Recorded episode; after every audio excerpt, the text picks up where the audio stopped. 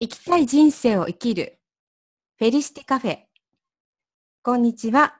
ティーアストロロジャーのリンです。こんにちは、片幅ひろこです。えーフェリシティカフェ第24回。今日も遠隔収録でお送りします。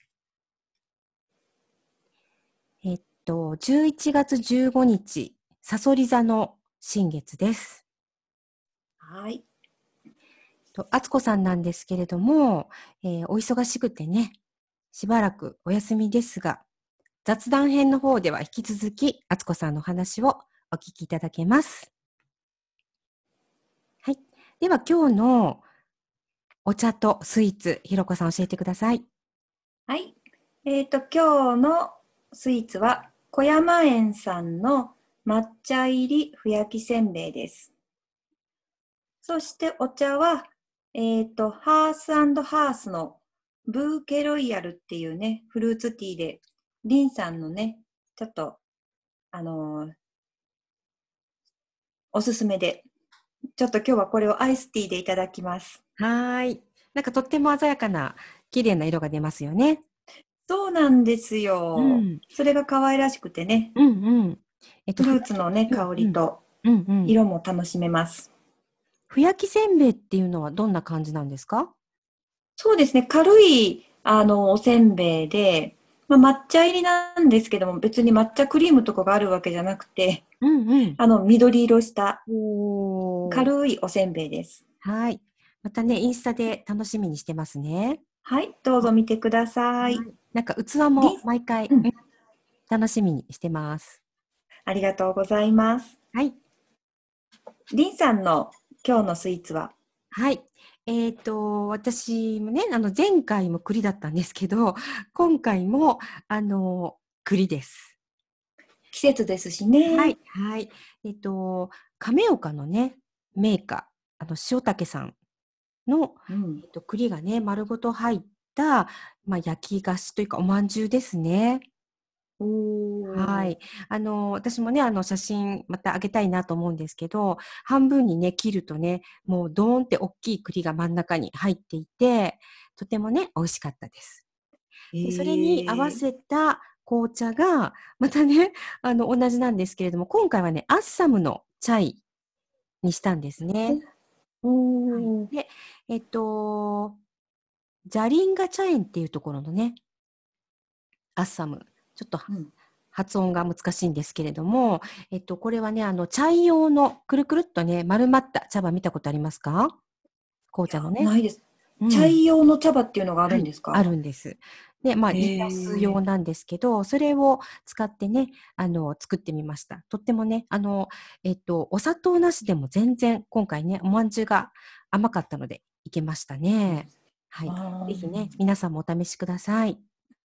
なんかこうしてね、なんかあのスイーツに合うね、紅茶ですとかね、食後にね、こんな紅茶はあの美味しいよとかね、そんなアドバイスをね、リンさんからいただきながらね、茶葉を買ったりすることができたら嬉しいんですけども、リンさんなんかそんなちょっとアドバイスが欲しいなっていう時に、うん。いろいろね、紅茶のお勉強もね、以前してはったんで、はい。そういう機会があったら嬉しいんですけど、どうですか？ねえ、あの、えっと、私のインスタとかでもいいですし、ひろこさんのインスタでもいいですし、なんかこう、質問いただけると、ね、まあ、あの、こちらからもこういうのがありますよっていうのをお伝えしていきたいなと思うんですけど、えっと、こういう時にどういうお茶がいいですかみたいな質問いただけると嬉しいですよね。うん。うん。私もね、今回、あの、リンさんにね、あの、アイスで、あの、いただくのに美味しい茶葉は何ですか？とか、はい。こう、チャイに合う茶葉はどんなのがある？なんて聞くことがあるので、はい。よかったらね、また皆さん、リンさんにもね、質問してくださ。はいい。ぜひお待ちしてます。はい。はい。そして、ひろこさんの今日の小話は、はい。えっ、と、今日の小話なんですけども、雨竜って言って、あの、漢字は雨の竜ですね。お天気のあの雨に竜なんですけども、読み方がね、いろいろ雨竜とか雨竜、それから雨竜とか雨竜とかいろいろあるんですけどもね、今日はちょっと私は雨竜って呼ばせてもらいます。はい。で、えっ、と、今日この余りをテーマにしたきっかけがね、うん。私、あの、骨董好きなんですけども、うんうん先日久しぶりに骨董市に行ってきたんですね。で、その時に、あの、私がちょっと探してる、えっ、と、ハッスンって言って24、5センチぐらいの大皿を探してたら見つかって、で、欲しいなーって求めてたサイズなんだけども、そこに真ん中に竜が乗ってまして、お皿に竜ってどうかなってちょっと、ま、悩んでたんですよ。そしたら、そこの店主さんがね、これは竜って言っても、甘竜って言って、可愛らしい竜やし、あの、いいんじゃない？お皿に書いててもって言ってくださって、で、そうだなと、よく見たらね、可愛い感じの竜だったので、うんちょっとそれをいただいてきて、はい。でもうあの、勢いづいて、ちょっといろんなサイズを買い求めてしまったんですけども。え、それはその、いろんなサイズのお皿にも、アマリュウが描かれてるの？そうなんですよ。あの、うん昔の偉い人とかお金持ちの人はね、うん。同じ絵をいろんな形のサイズ、シリーズものとしてね、ねあの、おあつらいをしてたんですね。うんでその中のこう一部がね、今はいろいろバラでね、売り出されたりしてるんですけども、偶然そのうちのね、たくさんあるシリーズのうちの3種類ぐらいがね、そこに揃ってたので、うん、今回ご縁あってね、ちょっとうんいただいてきたんですけども、はい。じゃあ、それもまたね、あの、そのうちインスタで紹介してくださいね。楽しみに。そうそうですね。ね。あの、ね竜好きなので、うん私は気にそうでなります。すよね。はい。その竜がね、あのー竜っていうのは中国発祥のね、想像上の動物っていうのはね、皆さんご存知だと思うんですけども、はい。その竜もね、いろんなランク付けがあるそうなんですよ。うんそのアマ竜はその中で一番低いものでね、うん。幼い竜とか竜の子供とか言われてるそうなんですね。ええで、そのアマ竜の一番の特徴は角がないっていうのが特徴なんですよ。うんなので、竜のようにね、迫力のある描写で描かれてるものは少なくって、愛らしい印象でね、描かれてるものが多くて、家紋とか、そういうものでね、いろんな形で形取られて、あの、使われているんですね。ええ字のごとくね、雨を起こすと言われて、雨乞いの儀式にもね、うん深く関わっていて、で、日本でね、一番古い記録ではね、京都の新泉園っていうところでね、行われた雨乞いの儀式の時の記録が一番古いんですけれども、はい。この新泉園ってね、あの、ご存知の方もおられるかもしれないんですけども、あの、京都の二条城の南にある、うん。当時の真言宗のお寺さんにあたるんですね。うんで、もともとは天皇のためのね、庭園、お庭としてね、作られたものが、その後ね、まあ、あの、お坊さんとかが深く関わって、今ではね、その当時の、あの、真言宗の寺として扱われているんですけれども、この時のね、あの、新泉園に住んでいた、あの、竜の神様という人がおられて、深く関わっているのが、まあ、あの、この天竜のね、うん。起源ではないかと言われてまして、うんうんうんで、この新泉園の中にもね、至るところにこの天竜の家紋があるそうなんですよ。おお、それはぜひ行ってみたいですね。そうなんですよ。私もね、まだちょっと行ったことがないのでね、うんぜひその、あの、天竜探しうんに、いい、いい。うん他にもね、南禅寺とか。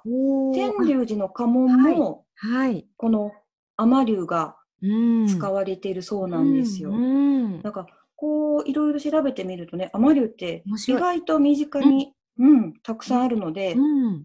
そういうのにもちょっとね、あの、意識して見てみたら楽しいかなと思って、ちょっと今日はご紹介させてもらいました。ありがとうございます。はーい。ぜひ実物を見る機会を。ぜひぜひ。ね。はーい。えっ、と、では、10月31日、お牛座満月からの振り返り。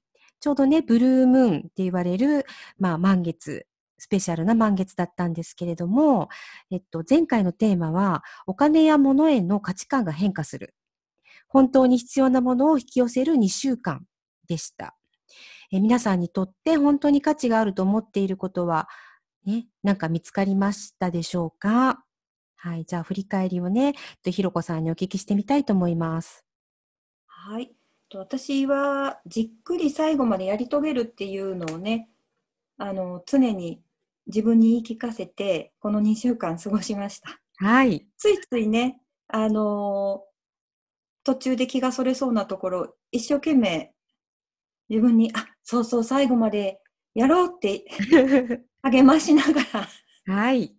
過ごして、まあ、でも充実した、うん、いろんなことが片付いたうんうんうん2週間でした。うんすっきりしました。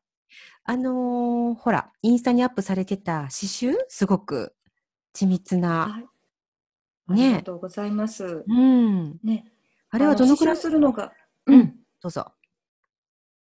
好きでね、うん。あのやったまま仕上げずにね、何年間か眠っていたものを、やっと今回ね、こういうテーマがあって、ああ、そうそう、あれを形にしようっていうね、きっかけをいただいたんでね、とってもいい前向きになれました。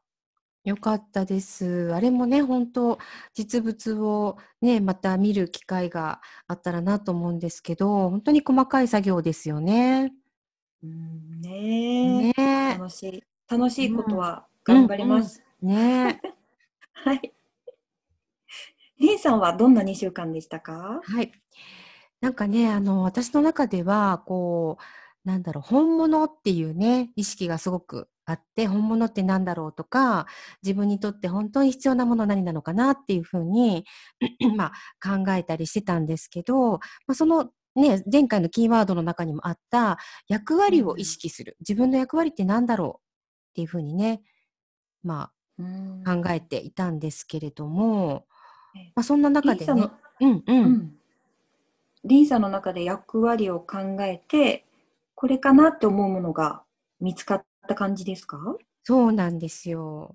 なんかまあ、またね、もしかしたらね、あの、1ヶ月とか2ヶ月したら、あ私の役割変わりましたみたいなことがあるかもしれないんですけど、でもなんかこう、あの、ね、人のためにできる、まあ、人のために自分ができること。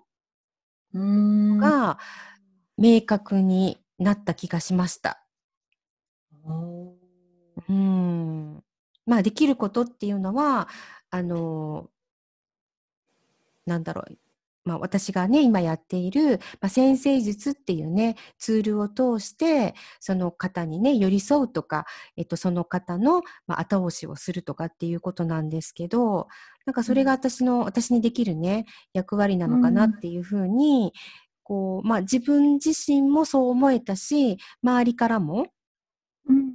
なんかこう、そういうふうに伝えてもらったりとかして、ああそうなのかなっていうふうに思えるね、2週間でしたね。うんなんかこう、先生術によってね、それに全てを、あの、任せるではなくてね、例えば、こういうキーワードをいただいたときに、それをきっかけにね、ちょっと自分が前向きに行動に移せることがあったらね、その先生術をツールとしてね、使えたらとってもいいと思いますよね。そうなんですよ。だから、ね、なんか、うん、あくまでもその、前向前向きというかね、その方が自分自身のことを知って、まあ、自分で自分の人生を歩んでいけるような何かね、ヒントになったらいいですよね。うん。はい。もうなんかね、そう、あ、それをやっていくんだなっていうふうに意識すると、なんかそこからこう、いろいろね、あの、動いてきている感じがします。あはい。またね、それは報告したいと思いますので、はい。はい。楽しみにしてます。はい、ありがとうございます。では、本日11月15日なんですけれども、14時7分にサソリ座で新月を迎えます。はい。で新月はこれからどうしたいのかを意思表明するタイミングというふうに言われています。サソリ座っていうとね、ちょっとね、あの、怖いイメージがあるんですけども、うん。どんなふうに？リ、うん、やっぱり毒を持ってるっていうのがすごい印象的。針とうんうんうん。毒を持ってっうん。ていうのが刺刺す。す刺す なのでね、サソリ座のイメージとか、どんうんうん。どういうほ先生術的にはね、はい。どんなイメージなのかなってはい。興味があります。はい。えー、サソリ座さんってね、なんか内側に燃え盛る炎を持っているというふうに言われています。だから、うん、あの、内側なので、一見ね、そんな風にね、見えないんですって。へー。うん。だけど、こう、まあ、こう、サソリ座の質を持っている方と、こう、親しくなると、あ、なんか、本当に燃え盛る炎を持っていて、情熱的なんだなっていうのがわかるんですね。へうん。なんか、ほら、あるじゃないですか、歌にも。サソリ座の女？うん。で、まあ、それ、それはちょっと置いといて、えっ、ー、と、サソリ座っていうのは、あの、カニ座とか魚座とかも一緒に、感情を表すね、うん、水の仲間っていうふうに言われてるんですね。意外ですね。うん、うん。だけど、まあ、古来ね、あの、えっと、支配するって言われていたのは火星なんですね。うん、火星ってちょっと強いイメージありません？戦う、あります。やっぱり炎がね、関連すると。うんうん、なので、その、なんか感情を表す水と火が、あの、うん、一緒に持つ、サソリツさんがね、持つので、えっ、と、ミステリアスっていうキーワードもあるんですね。おうん、で、それは、なんかその火と水っていうお互いを打ち消す力を持っているので、まあ不思議な矛盾が生まれるっていうことで、魅力的魅惑的、うん、うん、っていうところから、まあ、ミステリアスっていうふうに言われています。両方の性質を持ってるっていうことそうそうそうそうそう。うん、で、まあ、一見ね、なんかその情熱っていうか、その熱い炎っていうのは見えないんだけれども、それがね、まあ、怒りとか、として、一気に吹き出したときは、うん、周りの変、周りをね、変化させてしまうほどのパワーになると言われています。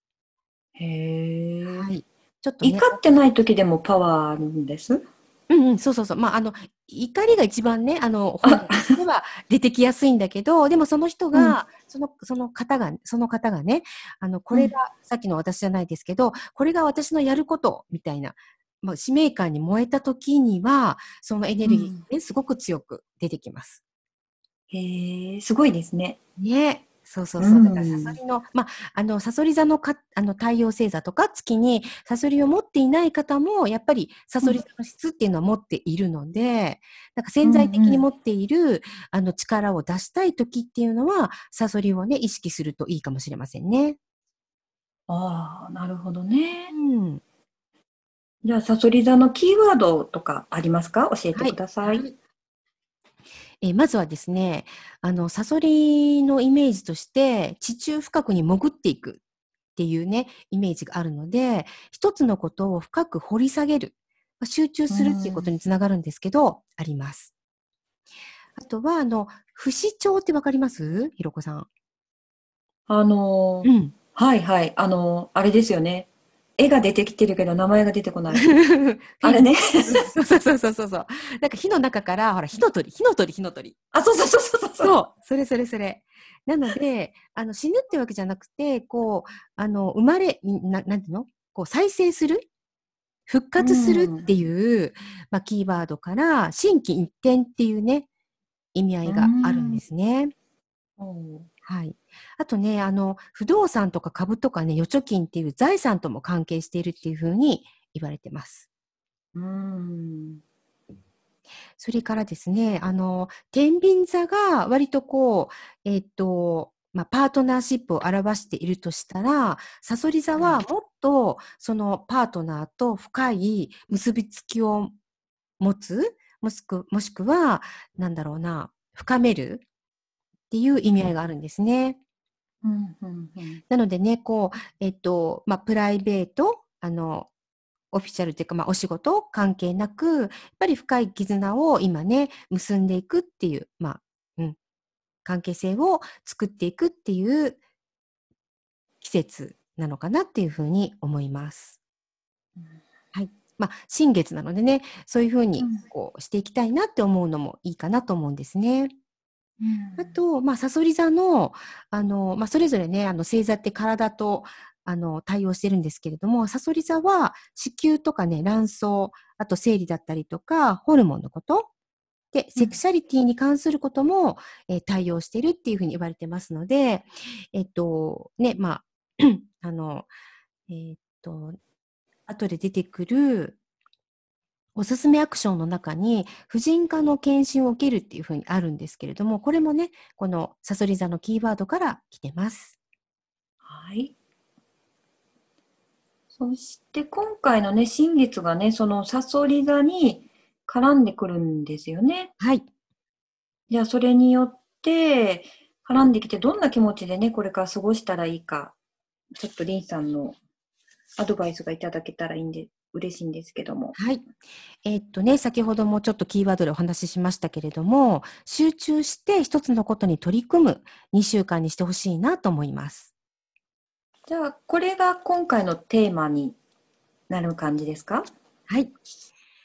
えー、なんかね、あの、ひろこさん、集集中？うんと、最後までやり遂げるか。さっきのね、うん天秤座の、ん？違う、大牛座だ。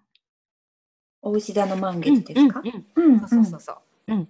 の、まあ、あの、ちょっとね、テーマ的には似てますけど、まあ、す何かね、これを集中して、えっ、と、習得したいとか、やり遂げたいとかいうね、ことに、ちょっとね、集中、まあ、集中が重なりますけど、集中してください、ぜひともね。はい、意識してみたいと思います。はい。で、今回ね、すうん、サソリ座は、サソリ座の月なんですけれども、あのーハウスのお話をしているかと思うんですけど、どこのハウスでね、そのサソ、うんと、新月が起こるかっていうのもすごく重要なポイントなんですね。で、それが8ハウスで起こるっていうことで、えっ、と、前回はね、あの、うん。大牛座の満月は10ハウスって言ってて、今回は、えっ、と、8ハウスですね。はい。8ハウスの特徴をお願いします。はい。えっ、と、8ハウスってね、私の中でもちょっと説明が難しいお部屋なんですけれども、あのーまあ、一言で言うと、共通するものを通じて絆を深め合うお部屋っていう風になってます。なんかこれって、仲良しですうんね。ね、どういう意味かわかりますか？うん、仲良しうんうん。なお部屋なのかなって思います。うん、うん、うん。で、さっきね、あの、えっと、こう、そう、プライベート、えっと、なんかまあ、お仕事でもね、あの、まあ、絆、絆を、ん？絆を深めるっていう風なうんキーワードをお伝えしたかと思うんですけど、えっと、なんかね、共通するものっていうのは、どうって言ったらいいかな、なんかこう、お互いに興味があるものが一緒とか、なんか同じ方向に向かっ、今ね、同じ方向に向かって何かを一緒にしているとか、なんか一緒っていうキーワードが出てくるんですよね。で、それを、まあ、や、お同じ方向を見ているとか、同じことをやっているっていうことで、その絆が深め合っていく。で、月ってやっぱり、あの、私たちの感情と密接に関わっているので、何かね、こう、共通する、共通するというか、まあ、同じ趣味だったりとか、うん。同じものに興味を持っていることうん。を人とシェアしてもらえたらなと思います。ああ、なるほどね。う。。うんで、もう一つは、人から受け継ぐものっていうのも、このハチハウスの意味としてあるんですね。うんだから先生術的に言うと、なんか遺産とか、継承するものってなってるんですけど、なんかね、こう、私の中ではこう、後世に残していくものみたいな感じがするんですね。うーん。うん。ちょっとね、ハチハウスとかサソリ座っていうのは、えっ、と、再生するとか、あの、ものっていう、ね、ちょっとこうテーマ的には重いものがあるんですけれども、なんかね、生きるっていうことにね、焦点が当たるかもしれませんね。うんうん。先ほどね、リンさんがね、あの、サソリのね、イメージで地にこう潜っていくイメージからね、いろんなものを深掘りしてね、はいあの、突き詰めるとか、うんうんうん集中してね、うんいろんなものをこう、なんていうんですかね、突き詰めるうん。というのがね、キーワードで、あの、出てきたんですけども、はい。ね、なかなかいろいろ突き詰めていくと、うんうん、うん。ね、考えて、その時の状況によってね、前、それが前向きになれる時とかと、うん、うん。それからそれが逆にね、考えすぎてうん。悩みそうになる時もあるんですけどもね。はい。でも、それを上手に切り離して、こう、今はそういう時期なんだって切り離せるようになったらいいですけどね。そうですね。まあ本当にそのために先生術をツールとしてね、使っていただけたらなと思います。はい。ね。なんか、はい、うん前回から、あの、そうそう、そういう時も悩むことなかれっていうね、あの言葉で 締めくくりたいと思います。そうですね。ね、そう思って、はい、軽やかにに抜けていきまはい。ツールとしてね、はい。上手にいきはいたいと。思いまはいす。えっとですね、今回その金星なんですけど、あの21日にね、この金星もサソリ座入りするんですね。はい。なので、まあ、金星ってね、愛とか金運を司るっていうふうに言われているんですけれども、それがサソリ座に入ることで、あの、先ほどの絆っていうところでね、どんどんね、深まっていく、スピードが加速していくっていうふうに言われています。あと、この、えっと、加速するっていう意味では、集中力もね、高まっていくっていうことで、えーっと、何か、まあ、豊かさに関して実現するようなことがあるかもしれません。うんじゃあ、サソリ座の新月から今のね、ことを踏まえて2週間のおすすめアクションをお願いします。はい。えー何個かあるんですけれども、えー講師ともに一歩踏み込み関係性を深める。そして集中してとことん掘り下げてみる。あと、まあ、サソリ座さんらしいんです、サソリ座らしいんですけれども、どの分野で自分らしさを出せるかを考えてみる。以前うまくいかなかったことに再チャレンジする。で、先ほどお話ししていた婦人科のね、検診をね、受けてみるっていうのもね、ちょっと意識してみしてみられるといいかと思います。あとは、まあ、不思議ね、さっきね、あの、ひろこさんも、え、なぜなぜって言ってましたけど、保険内容の見直しっていうのも、まあ、サソリ座の中にね、キーワードとしてあるんですね。はい。なんかそんなこともね、考えてみられるといいかもしれません。はーい。サソリ座は、まあ、あのーなんかそのね、こう突き詰めていくというか、こう、ふ踏み込んでいく、あと、えーっと、深掘りするっていう意味で、まあ、過去のことにもね、焦点がね、当たりやすいんですね。で、それを、まあ、この新月で吹っ切るチャンスになるかと思います。はい。そして、えー最後に自分のことを見つめる時間を意識的に作る。はい、これがね、おすすめアクションですが、ひろこさんね、この中からなんかこう、注目したポイントありますか？うん。はい。私は集中して、とことん掘り下げてみるっていうのを意識して、2週間過ごしたいと思います。はい。読み、読み、本を読みかけても、ちょっと意識がまた違うところに行って、違うことをして、そのうちにまた興味が違うことに行って、ということがあって、読みかけの本がいくつかあるので、はい。集中して読み切ってみたいと思います。はい。頑張ります。はい。じゃあ次回ね、どんな本を読み切ったのか 見たいと思います。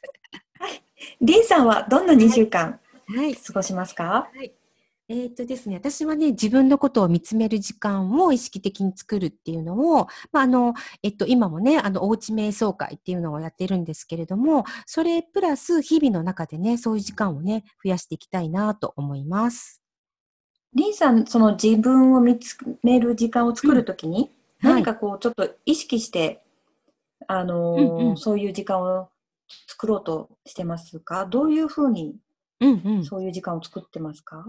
えーっと、まあ、本当に、ね、あの、こ、まあ、この最近というか、こう、毎日、私のルーティンみたいになってるんですけど、まあ、瞑想って言ってもね、うーんと、静かな空間を作って、えーその中で、まあ、ちょっと15分ほどなんですけど、まあ、自分と向き合う、うーん。まあ、ささやかな時間なんですね。ちょっと考えてみる。自分の中のテーマを静かに考えてみるって感じですか？そうなんですよ。テーマを作ってするというよりも、その時間を取ると、大体こう気になっていること、自分がね、ちょっとその時気になっていることとか、えっと、あ、こういうことしなきゃなとか、ふっと、あ、あれってどうだったっけ？みたいなことが出てくるんですよね。ああ、そう。じゃあ何も考えずに、まずその静かな環境に自分を置いてみる？そう、そう、それがすごく大事なんですね。だから、し、あの、なんだか、無になるとかそういうんじゃないですよ。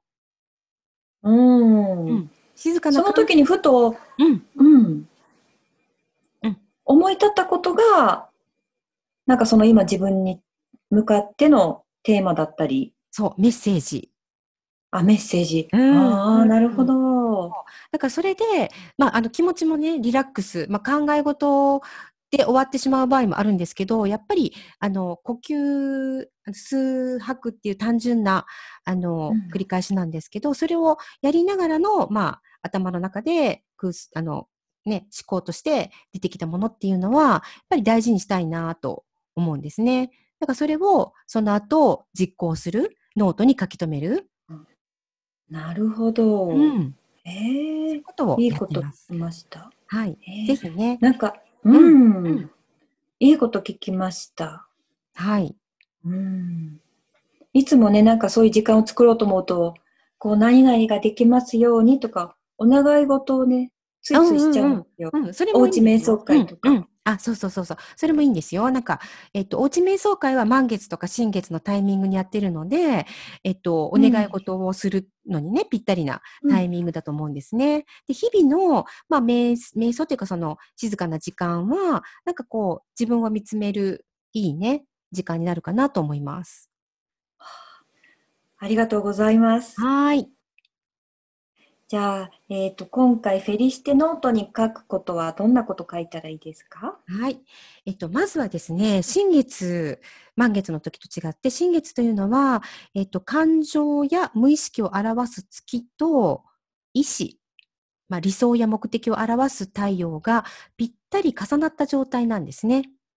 うんはいなので、まあ太陽の意味する理想とか目的と自分の気持ちを一致させる良いね、タイミングだと思います。うんで、それにはね、やっぱりね、あの、そうなったらいいなーでは、そうなったらいいなっていうエネルギーしか乗ってこないんですね。そうか。そう。うんうんなので、まあ、この新月っていうのは、やっぱりね、強いね、決意というかね、意志が必要ですね。はい。はい。わなの。で、はい。私は何々しますっていうふうに宣言していただいた方が、引き寄せる力が当然のことながら増します。はい。えー何個かね、例を挙げてるんですけれども、まあ、その中から、えっ、と、ね、お伝えしたいなと思うんですけど、えっ、と、ひろこさんは、とそうですね。うん、私は常に女性であることを意識し、うん魅力が高まることを意図します。あ、いいですね。これ私もね、ちょっと一番にこれはね、書きたいなっていうふうにね、思います。なんかミステリアスな雰囲気が、さそり座さんらしく出せるように。そうですね。はい。大人のね、目指して。はい。うん。うんりんさんは何かありますか？えっとね、あのーそうだな、えっと、さそり座って、やっぱりこう、ちょっと、あの、無意識の領域とも関わっているっていうのもありますし、まあ、過去のこと、過去の記憶とかっていうのも、まあ、がつながっているので、まあ、そのね、過去の、まあ、言ったらいいことも、そうじゃなかったことも、そういうことにね、引きずられることなく、これからのね、まあ、未来を意識しながら、まあ、今に集中していきたいなと思うので、それをね、書きたいなと思います。はい。そうしましたら、おすすめの色をお願いします。はい。今回はね、淡いパープルなんですけど、イメージ湧きますか？そうですね。うん。淡いパープル、うん優しい感じの色を思い浮かべました。うんうんうんうん。あの、なんかそれを、例えばね、そういう、こう、えっと、ローブというか、なんだろう、こう、羽織るものがあったとして、それに、こう、包まれると、どんな気持ちがしますか？イメージすると。あったかい感じがします。うんうんうんうん。なんかそんな風な感じで、えっと、淡いね、パープルで包まれるイメージをしていただきたいんですけれども、この色のね、意味合いとしては、過去の悲しみが癒され、愛に包まれる、新しい人生を歩み始める、サポートっていうね、うんキーワードがあるので、ぜひね、やってみてください。はい。では、最後にお知らせです。はい。フェリシテカフェ専用 LINE アットでは、満月や新月の時に、リンさんからメッセージをお届けしています。はい。ご興味のある方は、番組のエピソードメモにリンクを貼っていますので、ご登録をお願いいたします。はい。ぜひね、またあの、インスタとかでもね、紹介していきたいなと思うので、えーぜひ皆さんね、お願いします。お願いします。えーとでは、はい。次回のことをお願いします。はい。次回は11月30日、双子座の満月、月食です。はい。んまたなんかいろんなテーマが出てきそうですね。はーい。では、今日はこの辺りで終わりにしたいと思います。ありがとうございました。ありがとうございました。